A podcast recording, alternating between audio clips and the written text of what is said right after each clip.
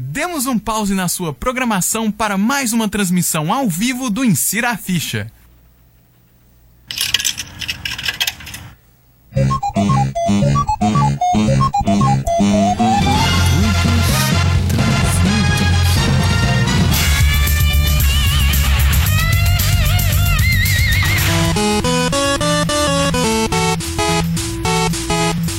Insira a ficha.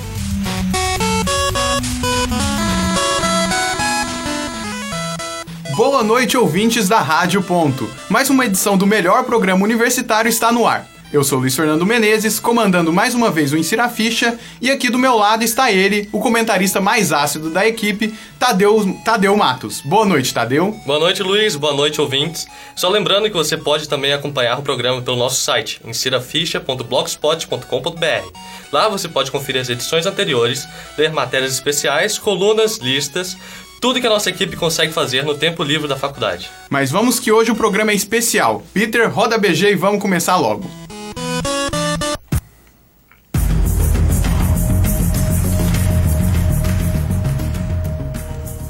Na semana passada, o programa trouxe várias tretas. Foi Assassin's Creed lançando DLC antes de ser lançado, galera pedindo reembolso por não receber o que a, a desenvolvedora tinha prometido, e os americanos ficando putos porque a Capcom lançou um personagem árabe no 11 de setembro.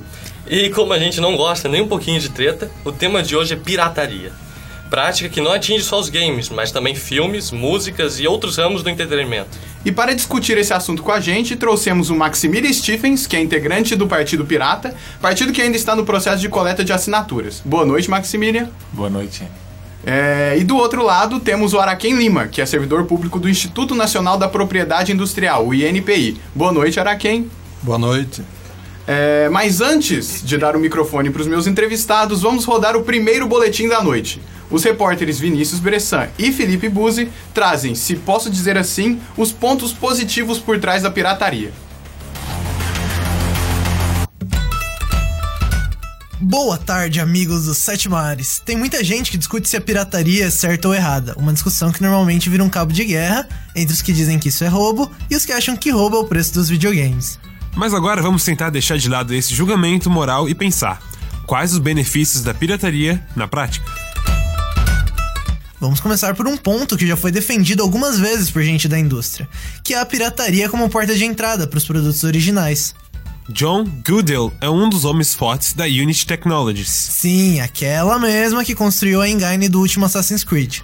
O cara é vice-presidente da divisão responsável pelos negócios na região do Pacífico Asiático e disse em 2011 que, abre aspas, a pirataria pode ser um jeito de semear o mercado, fecha aspas, em referência a uma pesquisa da própria Unity sobre os acessos à plataforma de criação de jogos da engine deles.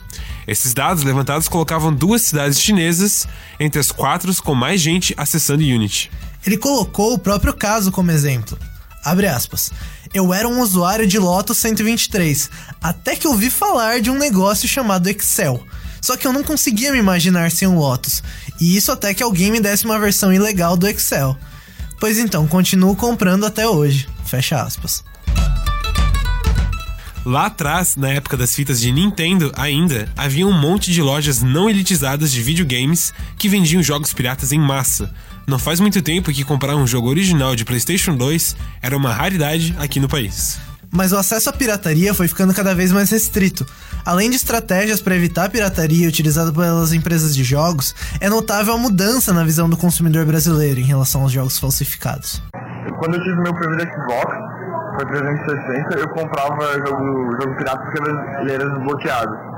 Daí quando eu, ele queimou, não, não teve conserto, eu comprei um novo, o, o Slim, eu decidi comprar bloqueado, comecei a perceber que era que isso acabava afetando as indústrias de, que produzem jogos. Né? O jogador que comprava seus montinhos de jogos falsos agora compra um para aproveitar melhor o seu caríssimo jogo original. Uma lojista de jogos eletrônicos da Grande Florianópolis também percebeu essa mudança dentro do mercado. Não, o cliente ele não muda, ele continua. O cliente que comprou o jogo há tempos atrás, se ele comprava um jogo pirata, ele vai comprar um jogo original hoje. Então não, não vai ter diferença, ele vai continuar comprando. O cliente que joga videogame, ele é um cliente sempre. Também existem estudos que defendem a pirataria como uma forma de acesso à educação e à inclusão social. Além da ideia simples de te garantir acesso gratuito ou muito barato, a pirataria parece ser vista por esses pesquisadores como um processo de desenvolvimento cultural e educacional. O Instituto de Governança Africano, por exemplo, realizou um levantamento durante 10 anos, 2000 a 2010, com 11 países da África, apontando que a pirataria ajudou na alfabetização e no conhecimento nesses lugares. O estudo concluiu que a pirataria aumentou a taxa de leitura e o desenvolvimento social, afirmando que países com leis rígidas dificultam o acesso a esse. Mas não é só o consumo de jogos desbloqueados que é pirataria. Os famosos mods também são, tecnicamente, ilegais. Pois é, apesar da popularidade entre os jogadores de PC e da atitude simpática da indústria, modificar um jogo sem permissão dos seus criadores também é uma infração à propriedade intelectual. O que significa que se todo mundo seguisse a lei direitinho, nós não teríamos os milhões de mods para Minecraft que estão por aí. Nem Dota, Nem GTA Rio de Janeiro, nem o campeonato romeno no PES, né, Roberge? nem o maravilhoso rei das lan houses e preciosidade de infância, Counter-Strike. Enfim, diante disso, podemos dizer que essa é uma questão que precisa de cuidado para evitar uma visão simplista. Nós somos Felipe Buzzi e Vinícius Bressan para o Insira Ficha.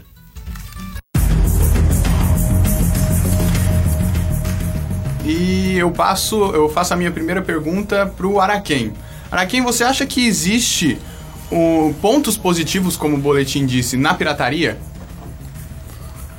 Eu vejo mais pontos negativos, né? Porque, em primeiro lugar, é, é infração de um esforço e apropriação indevido de um esforço feito por outros. né? É, quando você chega a ter um jogo, o jogo é resultado de um esforço intelectual feito por alguém que investiu, que estudou, que trabalhou, que desenvolveu alguma coisa e colocou no mercado para é, sobreviver, para explorar economicamente e receber uma renda a partir desse esforço intelectual que ele fez. Então tem toda uma regra, todo um conjunto de legislação que define como você se apropriar desse esforço que é um resultado da criatividade e da inventividade do ser humano, que são os direitos de propriedade intelectual. Então quando você é, pirateia, né, nas formas como estão sendo faladas, né, você está prejudicando uma outra pessoa. Né? Assim, as, as coisas foram faladas foram, são interessantes, você conseguir acesso a algumas coisas que eh, dão um resultado como alfabetização, coisas desse tipo. Mas por que também não pensar em regulamentar de forma mais bem estruturada o acesso a essa informação? Né? Por que não pensar em regulamentar também as formas de você produzir eh, esses jogos, os produtos que são da, eh, intelectuais, para fazer disso uma fonte de renda para as pessoas. Né? Então, acho que são detalhes importantes a ser pensados. Né? Outro detalhe é importante é quem importante nessa esse conjunto de indústrias que envolve os jogos, os hardwares, os conteúdos, é, a famosa tecnologia da informação e, e comunicação não é uma indústria só. A gente tem que entender que isso aí são três indústrias empilhadas e que têm difer diferentes interesses. Então você tem a indústria do hardware, você tem a indústria do software e a indústria do conteúdo. Você tem que entender quem é que está falando que o software deve ser gratuito ou deve ser pirateado, tudo. Porque, por exemplo, a indústria do hardware, que é uma indústria complexa, pesada, forte no mundo todo, ela tem interesse em software livre, privado, distribuído a qualquer, a qualquer custo.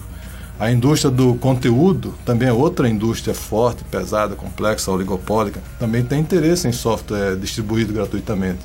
A indústria do software tem muito interesse, a grande indústria, em conteúdos distribuídos gratuitamente. Então tem que entender qual é a dinâmica e as conexões econômicas que existem entre esses grupos que estão eh, se degladiando às vezes né, e fazendo guerras relacionadas à propriedade intelectual. E agora, Maximilian, é, você acha que a pirataria sempre é, tem um.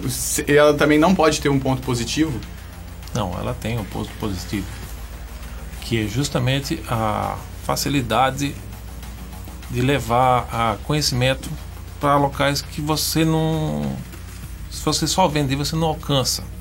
Por exemplo, comunidades de baixa renda, elas acabam iniciando com, com jogo pirata, com demo, com jogos incompletos. É, É, o Partido Pirata ele, ele é meio que. Ele também ele não é a favor de toda pirataria, né? Ele tem algumas piratarias que ele não. meio que não concorda. Você pode explicar isso um pouco mais pra gente?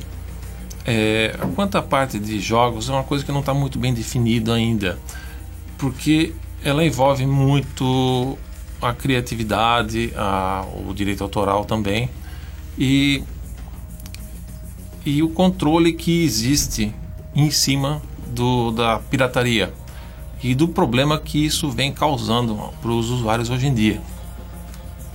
É, por exemplo, o, os, a, o DRM.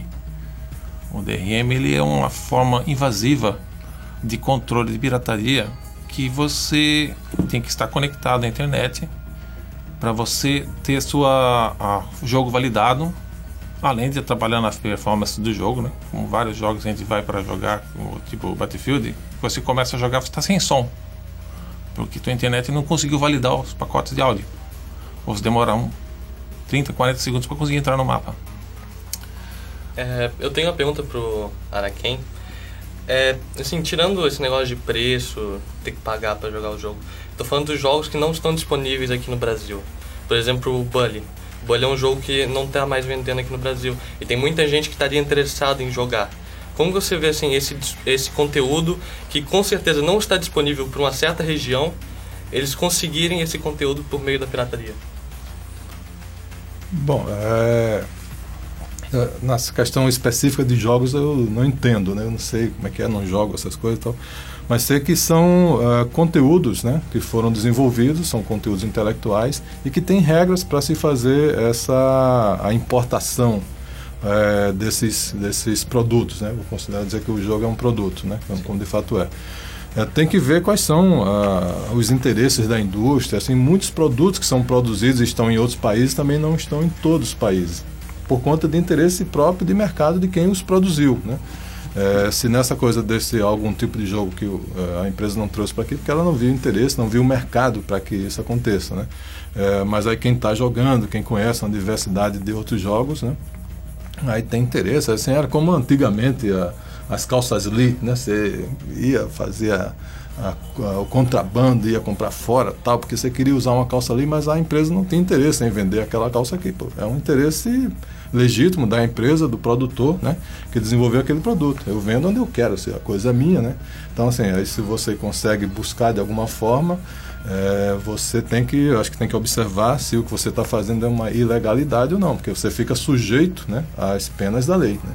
Então, assim, se a forma e se aquilo é, de, de, alguma maneira é, fundamental né, para a sobrevivência, para a subsistência da pessoa ter aquele jogo, aí você vai fazer de tudo para tê-lo é, em suas mãos. Né?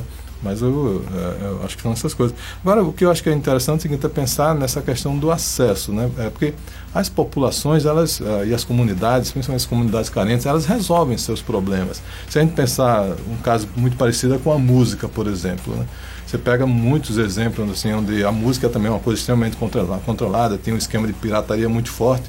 Mas aí, por exemplo, o caso de Belém, né? Do, em Belém, aquele, aquela coisa do chamado Tecnobrega, aquilo é muito interessante, porque eles desenvolvem as músicas deles, desenvolvem os produtos deles, não tem nenhum esquema de direito autoral nem nada, eles fazem a distribuição, distribuem, produzem, né? fazem a produção, organizam um show, ao fim do show você já sai com um disco lá, eles distribuem para as pessoas, ou seja, eles fizeram daquilo um mercado. Né? Ou seja, construir, montar a música deles, né, criar a música deles, valorizar os ritmos deles e desenvolver o mercado para isso. Eu acho que nessa, nessas comunidades de jogos, o Brasil tem muita competência, muita gente inteligente, moçada e toda envolvida nisso, pode criar seus jogos também. A gente não precisa ficar dependente dos jogos dessas multinacionais, dessas grandes empresas, É, né? Agora uma pergunta pro Maximilian. No boletim, eles falaram sobre mods serem considerados pirataria. Como a maioria dos mods não é é uma ele é uma produção in- intelectual de um grupo de pessoas, só que eles não cobram por essa por esse a maioria na verdade, alguns até cobram, mas muitos não cobram esse, esse mod, esse novo jeito, essa nova esse novo conteúdo pro jogo. Por que que isso seria isso seria pirataria? Eu acho que não, não deveria ser considerado pirataria, porque, por exemplo, o Counter-Strike, ele nasceu de uma engine que depois foi comprada, a, a Valve ofereceu e comprou o, o direito do jogo. Então, a Valve, ela fornece, digamos, uma, uma ferramenta para fazer mapas, que é do que é o Hammer, eu já trabalhei com elas inclusive, e para incentivar justamente a criação de mods. Então ela vende um produto principal e o produto secundário é uma maneira de, de fazer a pessoa comprar o jogo original, porque no, como no Half-Life, por exemplo, você tem que comprar o jogo original para poder jogar algumas modificações. O primeiro CS, ele vinha de graça quando você comprava o Half-Life, porque mantiveram a mesma estrutura que era antes, quando eles fizeram com outra engine. Existem mods de outras indústrias que forne não fornecem DLCs, é, só fornecem mapas específicos, como os jogos da EA, né? Então eles acabam fazendo modificações porque elas são muito limitadas. Ou não tem o jogador feminino, que é muito comum. Você tem que jogar só com homens, aí eles querem botar uma mulher a jogar, ou então um país diferente. Eu acredito que é, se a empresa dá acesso a você poder manipular a engine, eu acredito que é uma produção paralela que ele só tem a ganhar. Uhum. É, mas agora a gente também tem que ver o boletim do outro lado. É, o João Bosco Cirino traz em seu boletim os problemas que a pirataria causa na indústria de games.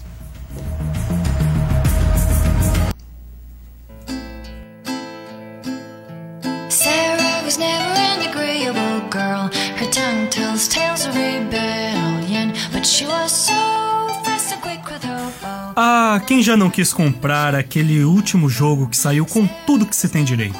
The Witcher 3 com todas as expansões, Street Fighter 4 com todos os personagens, Fallout 4 com, bem, só o jogo.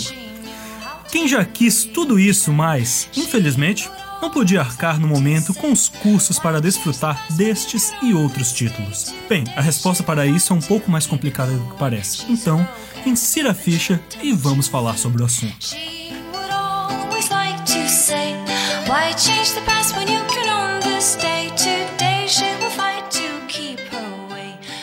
Tal ideia, por muito tempo, serviu como argumento para aqueles que, por diversos motivos, recorriam à pirataria. É fato que o valor de muitos jogos no lançamento no Brasil são altos, porém, muitos preferem combater altos preços simplesmente pagando preço algum. A conselheira para marcas e registros da EA, Vineta Gajani, declarou em 2013 que o maior problema da empresa é a pirataria. Segundo ela, o que realmente faz mal para o negócio é que estas coisas fazem diferença no final. Vineta se referia às contas da empresa e projetos futuros, pois a pirataria geralmente é um dos fatores para que grandes jogos não recebam futuras sequências.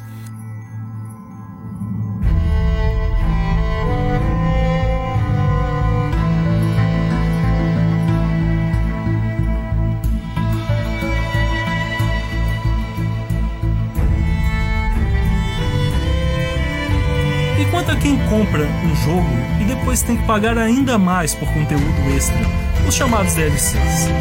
Por mais que sempre tenham existido, os DLCs se tornaram padrão na última geração de consoles exatamente por oferecer uma alternativa financeira e compensar as cópias piratas através dos compradores oficiais e fiéis. E, infelizmente, chegamos a um dos piores problemas da pirataria: a penalização dos compradores legítimos por conta dos piratas. Empresas como a Ubisoft, a Capcom e a EA incorporaram a política de DLCs e microtransações para seus jogos como forma de não precisar sobre o preço de seus jogos no lançamento, que é cerca de 60 dólares. Pequenos valores de roupas, missões e acessórios que cobrem um pouco o rombo deixado pelos jogos piratas. A Entertainment Software Association informou que, em casos de grandes lançamentos, estes números podem chegar até o dobro do número de cópias vendidas, como é o caso de franquias como GTA e God of War.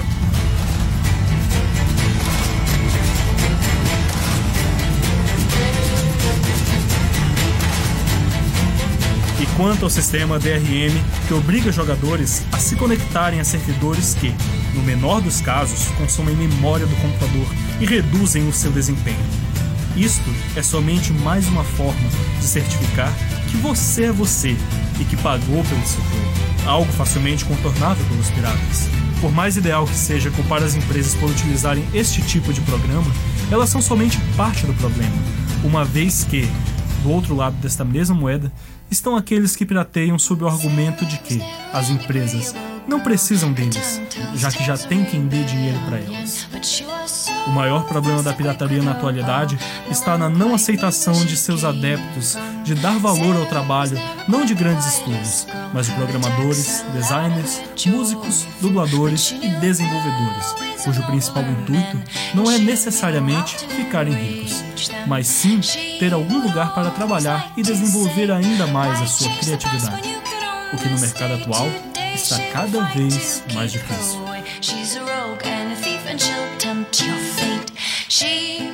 Trazendo um pouco sobre alguns dos problemas da pirataria, eu sou o João Bosco Cirino para o Insira Ficha.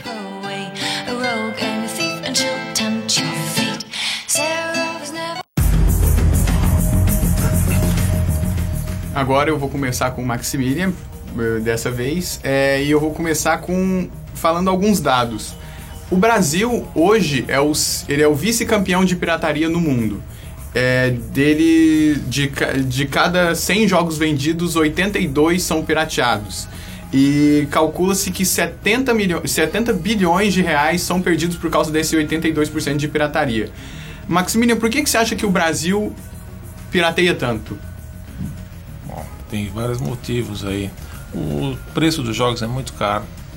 A, a oferta de jogos é muito grande.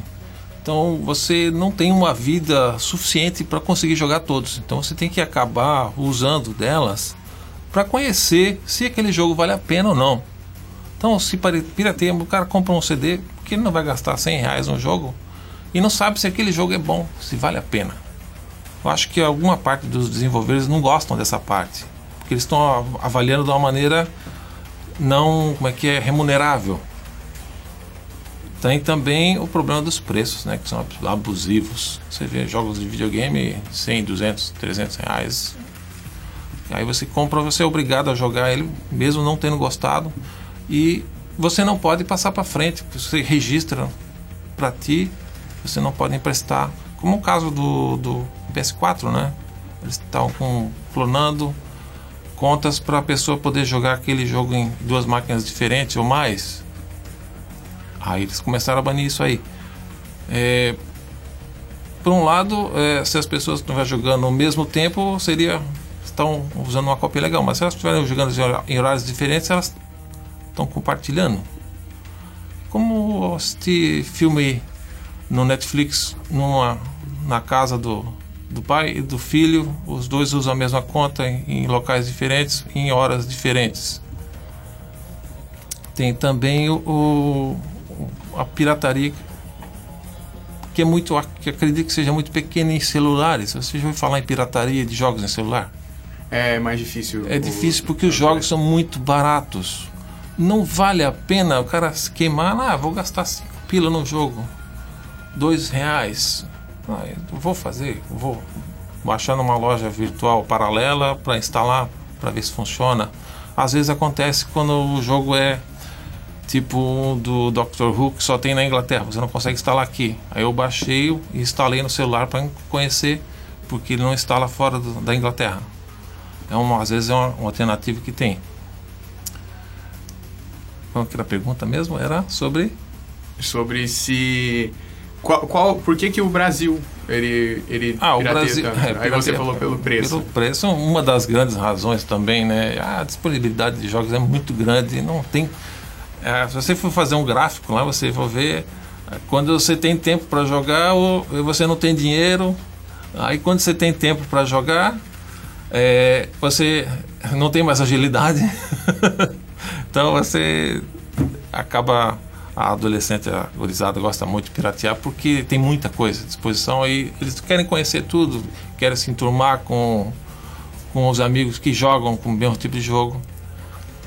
Araquém, é, o- conversando com algumas pessoas, elas falaram que. Elas, muitas disseram que elas acham que a pirataria nos games é tão grande, ela é maior que em filme, maior que em música, por, sim, é realmente por causa do preço, porque as pessoas não estão a fim de pagar 300 reais para ver se o jogo vai ser bom ou não. O, que é di- diferente com uma música, que é bem mais barato e você pode também ouvir essa música no YouTube e depois comprar, por exemplo. É, e também de um filme, que para ir no cinema é, antes era 6 reais aqui em Floripa, agora tá 12, a meia, mas e- e é um gasto menor, é uma. Uma. Um, é, tipo assim, é uma jogada mais barata. Você acha que esse preço tão grande causa realmente esse aumento de pirataria aqui no Brasil? Porque os jogos aqui têm 200% de, de imposto, por exemplo, em vez de outros produtos. Bom, eu, eu é, acho que esse argumento é bem forte, bem importante, porque de fato o preço é muito, se o preço é muito alto, afasta as pessoas de comprar, né? É evidente. É, e, e esses preços têm, assim, quando você vai ver qual, o que é que justifica esse preço, né? Qual, a- como é que foi formado esse preço. Muitas vezes é muito imposto, muita coisa que não tem sentido, né? Que você vai ver aquele produto, às vezes, em outro país é muito mais barato, o acesso é mais...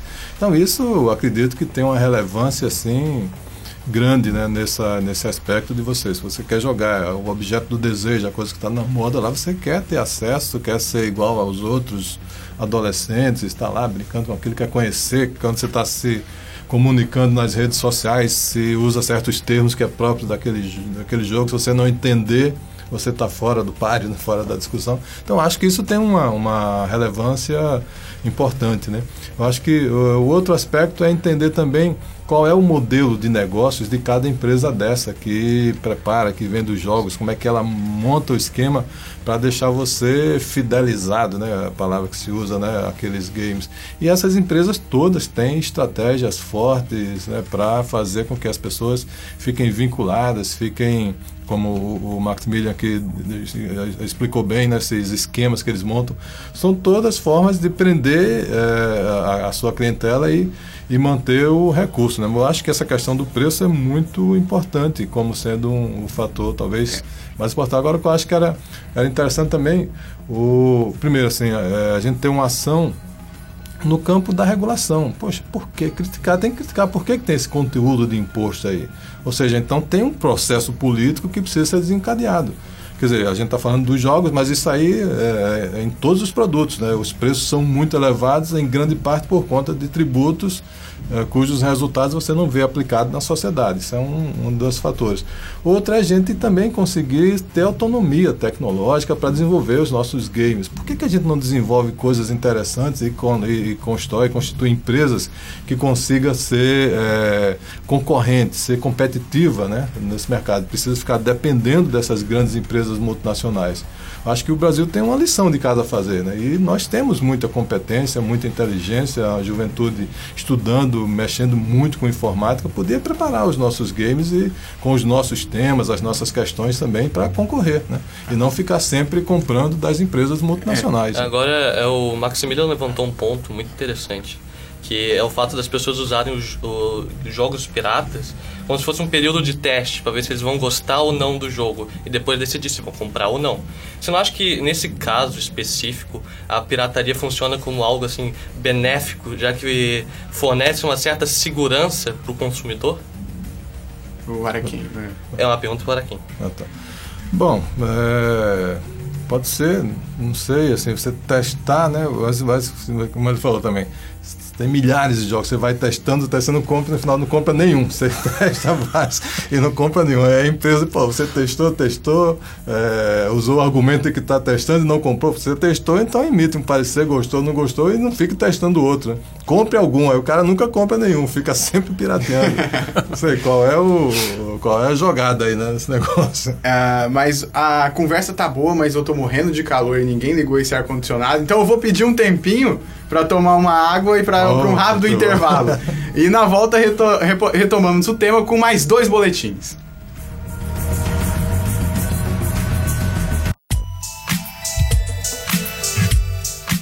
Rádio.UFSC. Para acompanhar nossos programas ao vivo, curta nossa página no Facebook. facebook.com barra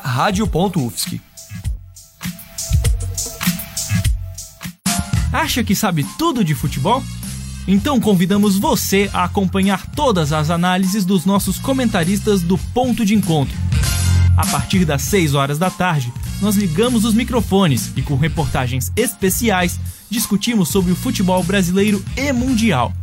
E no quadro Tempo Extra, o pessoal comenta os principais temas da semana. É toda sexta-feira, às 6 horas da tarde, na Rádio.UFSC. Ponto de Encontro, a mesa redonda mais democrática do rádio universitário.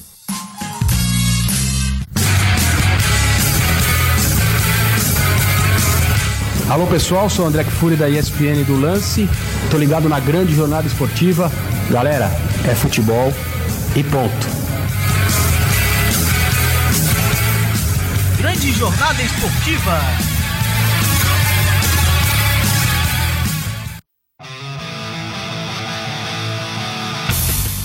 Se você é fã de automobilismo, provavelmente já ouviu falar de Alan Prost, Ayrton Senna e Nigel Mansell. E nomes como Chico Landi, Norbert Jung e André Lagache. Se você quer conhecer mais sobre o automobilismo brasileiro e mundial, não perca o Memórias do Automobilismo.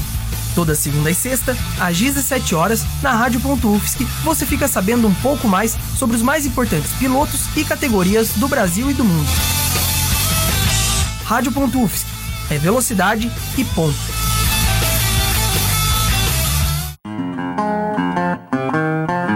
Continue ligado na programação da Rádio.UFSC.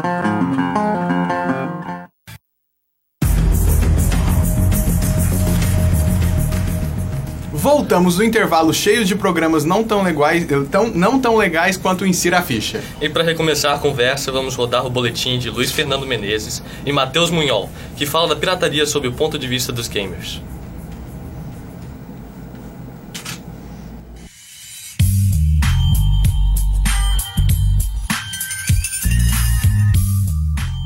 De acordo com a Associação Brasileira de Desenvolvedores de Jogos Digitais, a Abra Games, o Brasil é hoje o quarto maior consumidor de games no mundo. Porém, uma outra pesquisa realizada em 2012 pelo Fórum Nacional contra a Pirataria e a Ilegalidade, o FNCP, aponta que cerca de 82% dos jogos comprados pela galera daqui são pirateados. Estima-se também que o Brasil seja o vice-campeão mundial em pirataria, desviando por ano 99,6 bilhões de dólares das empresas de games e de outros ramos do entretenimento.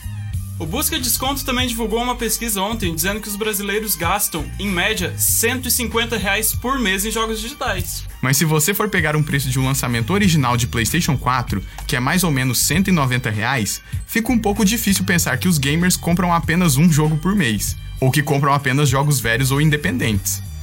Mas a produção de games aqui no Brasil, ela vem crescendo 15% ao ano e é considerada por várias pesquisas uma das mais promissoras. Pois é, mas essa mesma indústria brasileira criou o Infanto, um console com 6 mil jogos piratas de vários consoles antigos em 720p. Pô, Luiz, mas assim você desanima. Por que será que o Brasil pirateia tanto? Eu infelizmente não sei, Matheus, mas para tentar resolver essa pergunta, o Insira Ficha entrevistou 10 gamers de diversas cidades e diversas preferências e conseguiu algumas respostas interessantes.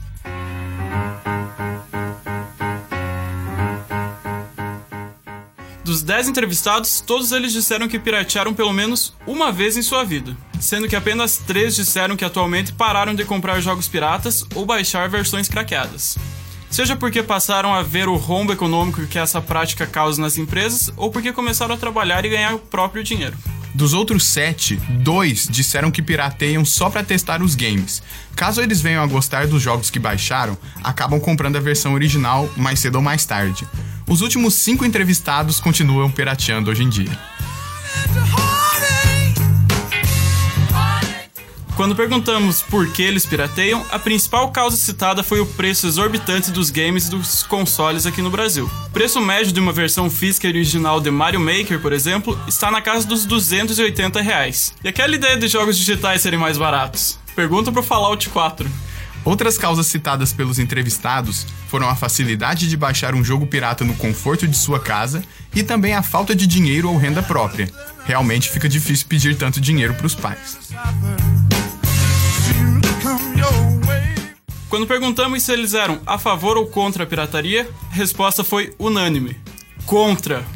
Os 10 disseram que entendem o prejuízo causado por essa prática e como isso atrapalha no desenvolvimento dos games.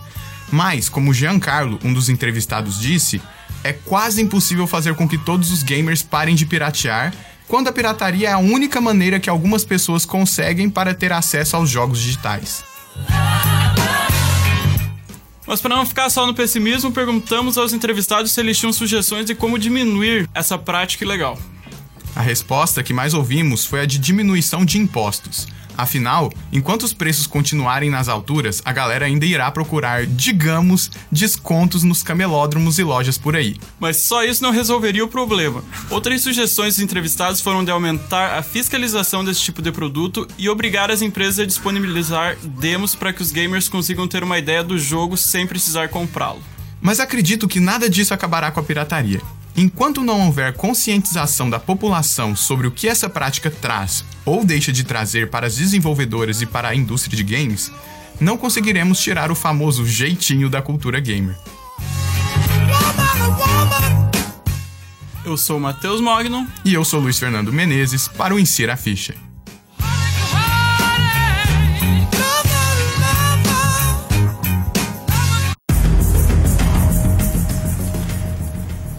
Agora eu volto com uma pergunta para o Araquém. É, no boletim foram uh, que eu, que eu entrevistei as pessoas, eles falaram de várias soluções. É, uma a gente já discutiu, que é a diminuição de preços. E tem uma outra que eles falaram que é, se a fiscalização fosse maior, se as pessoas fossem presas por, por pirataria, se realmente houvessem punições, a pirataria também diminuiria. Você concorda com essa solução? É, Não acredito que ela venha trazer um resultado é, efetivo assim no, lá médio prazo, longo prazo. Porque você, você vai gastar muito recurso para identificar determinadas práticas, quem é que pirateia, e talvez não consiga resolver. Porque se há interesse é, de alguns setores ou até de algumas indústrias de estimular esse negócio aí, então isso vai acontecer sempre. Né? Que é uma facilidade. Quem faz, quem coloca o produto pirata no, no mercado, certamente ganha muito dinheiro. É a mesma coisa que, a, que o tráfico, as drogas, as outras coisas. Sempre vai, vai aparecer alguém que vai dar continuidade.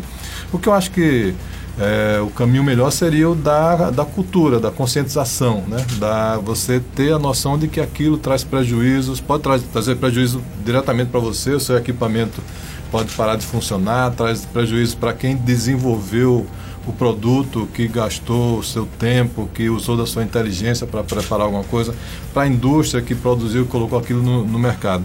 Agora a questão que eu acho importante é a seguinte, essa, esses dados todos só mostram uma coisa, né? que há mercado para games no Brasil, né? É evidente. né? Tanta gente procurando, tanta demanda. Se há mercado, por que, que não há produção local, produção nacional a preços eh, competitivos, a preços interessantes, né? Eh, e, e games atrativos, né? Para concorrer com esse, com esse, esses games que vêm de fora. Né? Eu acho que essa é a questão principal.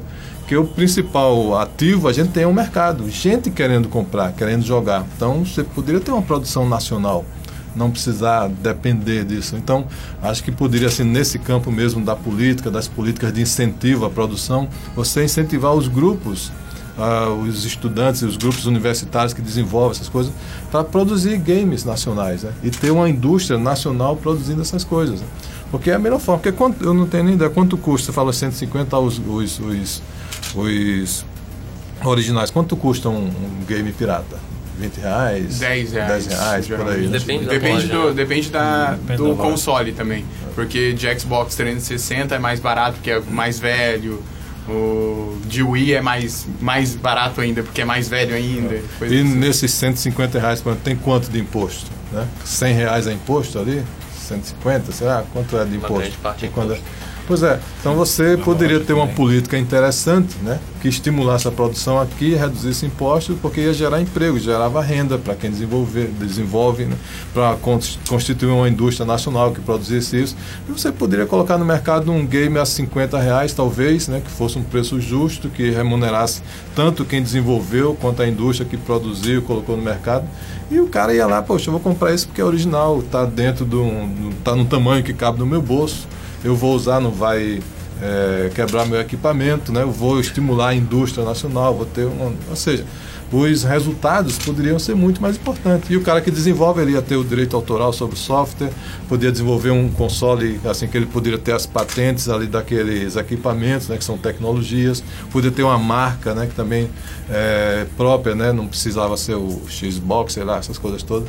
Quer dizer, você tem toda uma possibilidade de dinâmica econômica, de estímulo a atividades econômicas que traria renda para a gente. Né? E, trair, colocaria produtos num preço legal e você poderia ter um preço, assim, um produto também bastante atrativo. Tudo. Ou seja, a gente começando a usar as nossas coisas, a gente não vai precisar comprar nem buscar os de lá de fora. Né? E Maximilian, é, o PC hoje ele é, é, estimado que a pirataria no PC seja, seja, de duas a três vezes maior do que nos consoles. É, um artigo no Reddit eles, eles disseram que isso acontece porque não tem jeito de você emprestar um jogo no PC. Agora a Steam deve ter um. Tem a Steam Retail, Sim. mas eles falam que é por, se você pudesse realmente emprestar ou ter. Ah, eu compro esse jogo, mas três pessoas podem jogar junto comigo. Isso. Isso diminuiria a pirataria? A princípio poderia diminuir um pouco mas eu acho que o que tem diminuído mesmo a pirataria hoje em dia é o jogo online, que muitas pessoas eh, deixam de comprar o jogo pirata para poder jogar online com os amigos. É, a pirataria está restrita mais a jogos é, de first person, é, de jogos sozinho, né? É. Você joga contra a máquina. Que acaba a indústria tá, já está trabalhando até com os dois modos, porque sabe que a parte eles vão acabar jogando a parte offline e depois vão acabar comprando os DLCs do, do, do outro. É, Tadeu, você tem alguma pergunta para os dois? Olha, eu acho importante a gente frisar também que a pirataria não é só esse negócio de comprar ali no Mercadão por 15, 20 reais o jogo. A gente está falando do torrent também. Que muitas pessoas, elas não estão, elas disponibilizam o jogo na internet e você copia de graça, você pode jogar de graça, ou seja, você não está pagando. É, eu não sei se isso encaixaria assim no, na definição que a gente tem de pirataria, você tem que lucrar com o negócio. Não, pirata, essa aí no caso você não lucra, você no caso eu acho que um como eu sou gosto de jogar, eu jamais baixo jogo no computador. Eu sou do partido pirata, mas eu gosto de jogar o jogo original porque ele não vai contaminar minha máquina. Esses jogos baixados são muito perigosos. Ah, o pessoal não entende essa parte ainda. Eles gostam de jogar para experimentar e acabam podem contaminar sua máquina. Eu ele realmente é muito fácil baixar. Aí você depende de chave. É, mas a gente opinou, opinou, opinou e muita gente esquece que a, pirata, a pirataria no Brasil é crime. É, a Mariela, infelizmente, não pôde fazer o boletim por problemas de saúde, e, mas ela passou o texto pra gente e o Tadeu vai ler o boletim aqui ao vivo que fala sobre essa parte das punições mesmo, da legalidade aqui no Brasil. Então vamos lá. Muito se fala sobre pirataria e pouco se entende sobre o que pode ser ou não um crime. Segundo o Ministério Público, a prática de downloads ilegais já é uma grande ameaça à estabilidade da economia no país. Conforme consta no artigo 184, parágrafo 2 do Código Penal, a violação dos direitos autorais corresponde à pirataria, e a lei criminaliza basicamente quem distribui, vende ou adquire uma cópia ou até mesmo só o fonograma da obra original. Isso é chamado de violação do direito do autor ou violação dos direitos autorais. O Código Penal define como uma pena a detenção de três meses a um ano, que pode ser aumentada para reclusão de dois a quatro anos e uma multa considerável, caso haja o intuito de lucro direto ou indireto. Em 2003, o decreto de lei foi alterado, adicionando o parágrafo 4 que diz que uma cópia feita para o uso próprio de algo com direitos autorais, sem intuito de lucro, não constitui crime. Isso significa que a lei não considera crime pirataria copiar algo que você mesmo utilize. Entretanto, essa definição legal não é nada precisa, gerando uma grande dúvida em que o que você considera práticas lícitas ou não. Entre os anos de 2013 e 2014, 82% dos jogos de videogame comercializados no Brasil foram pirateados. O apontamento do Fórum Nacional contra a Pirataria e a Ilegalidade, FNCP, estimula que cerca de 140 milhões serão retirados de circulação do mercado legal devido à pirataria dos jogos. Ao piratear uma mídia, o usuário colabora indiretamente com a quebra do mercado do jogo. Para combater isso, as empresas fizeram com que a pirataria nos consoles de nova geração se tornasse impossíveis, pois é preciso que o usuário tenha uma conta logada para poder baixar as mídias. Não é algo de acesso livre à internet, como ainda temos no PC. As compras não. Desculpa.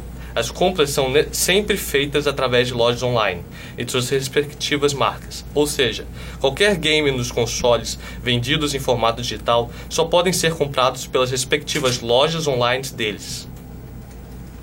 É, Araquém, de acordo com o boletim em 2003, então houve uma mudança e agora se eu baixo um jogo e jogo ele ou baixo um filme e vejo sem sem é, sem lucrar com isso, sem passar isso, isso não é mais crime? É o que está na lei, né? Sim, você, se você não faz uso comercial, né? Mesma coisa para texto, né? Você reproduz uma parte lá para uso próprio, para estudo, tudo. Aí isso não é, é, caracterizado, né? Tipificado como crime. Né? É uma possibilidade, né? Mas aí o, isso é diferente do caso de alguém, né? É, de você comprar algo que é que foi é, feito de forma ilícita já. Então alguém pirateou, reproduziu, copiou um, um programa, um, um jogo e está vendendo. Você compra sabendo que ele é, é, pirata, né? Então é diferente. Então a lei cria uma estrutura, uma, um, um, uma isenção, né, para esse tipo de coisa, né? Quando não há nenhuma nenhuma é, ação que prejudique o mercado e que prejudique a empresa, porque ele está lá disponibilizado, você baixou e conseguiu é, fazer a sua brincadeira lá. Agora, uma pergunta para os dois, assim. Primeiro, então, Maximilian. É, tem gente que fala que piratear é uma forma de roubar. Você acredita nessa afirmação que pira- pirataria é roubo? Não, roubo é quando você tira alguma coisa de alguém. Você não está tirando de ninguém. Você está tirando o, o- Você, quando rouba uma bicicleta, você tira da bicicleta. Você está fazendo uma cópia da bicicleta. É diferente.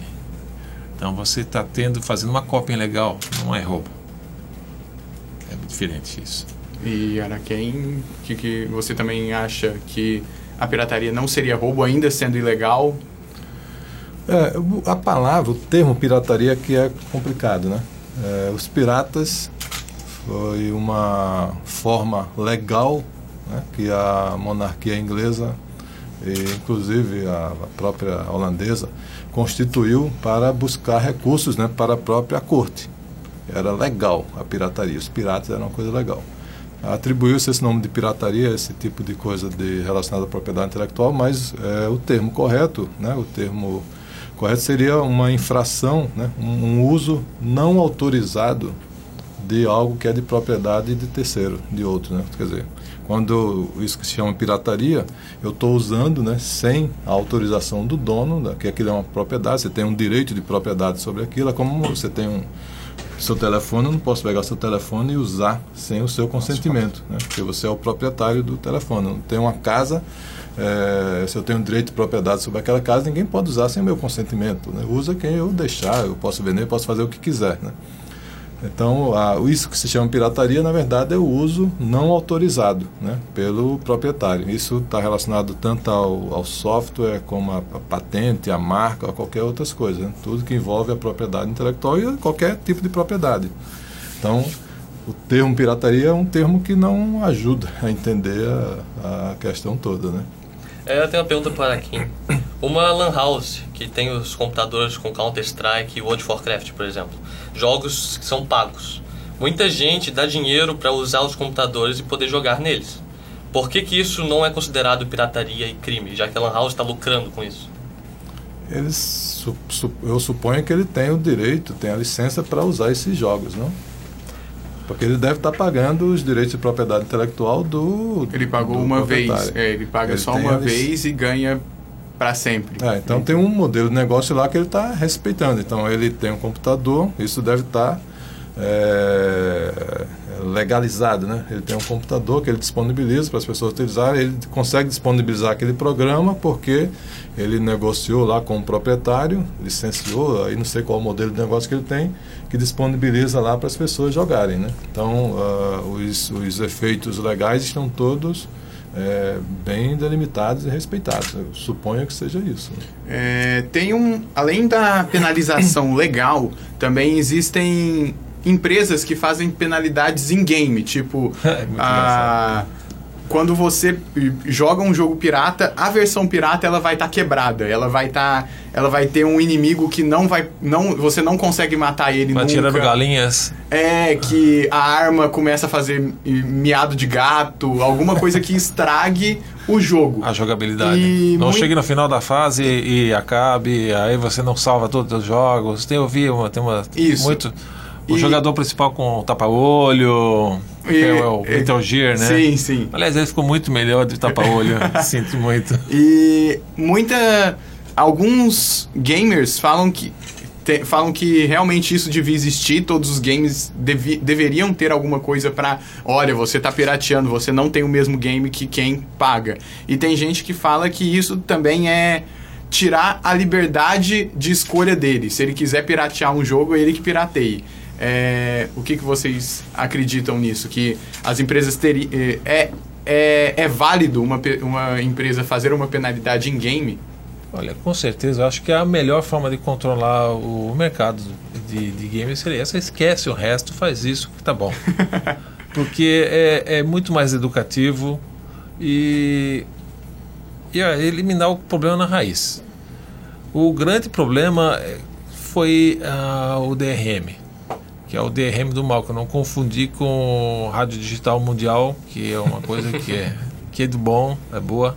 E o DRM, que é o grande problema que fica analisando todo o teu computador, ele checa o teu computador todo o tempo. Você está dando acesso à tua máquina e outros problemas que também estão no- nos livros, na mídia. Eu vi dia desse, eu estava vendo um artigo de um livro, um filme da Disney que as pessoas compraram na Amazon e que elas têm a cópia, acesso à cópia remota, que elas não têm a cópia física. De repente a Disney disse que não, não, ninguém vai assistir mais, só no Natal. Aí eles cortaram, não lembro o nome do filme, estranho o nome dos dois anãozinhos lá, dois Grinch. E as pessoas que compraram perderam acesso do, do, do filme. Então você com o DRM você entregou uma, uma, uma ferramenta que o cara que vendeu para ti ele chega, olha, você não vai usar mais, pode me devolve aqui. Mesmo você comprando aquela ferramenta. Livros está acontecendo com o Kindle, com, com pessoas que trocam. A, a, a empresa fechou, aí foi vendida para outra, aí o livro dele que está com, com o DRM não abre mais porque aquela empresa não tem contrato no Brasil. Então você acabou criando um monstro, que é o DRM.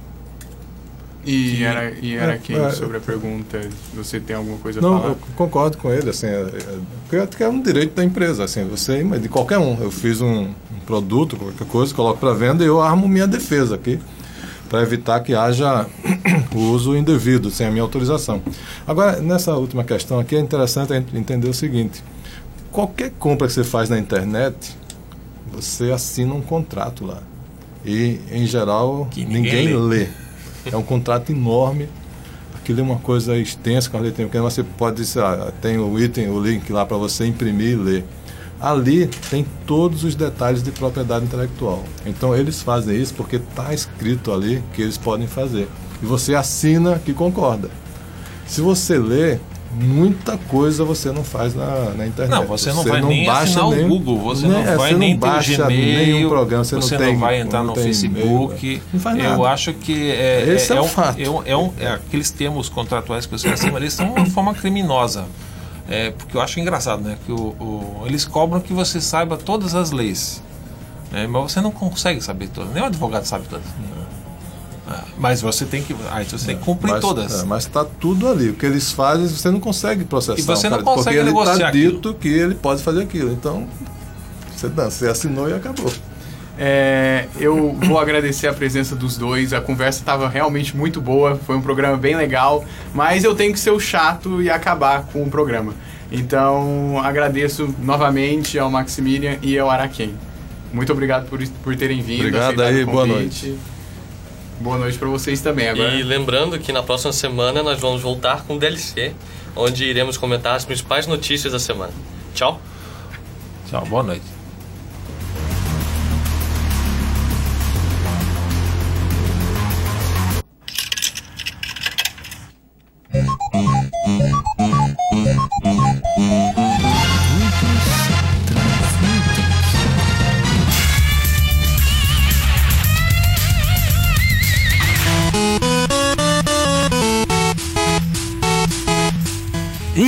A ficha.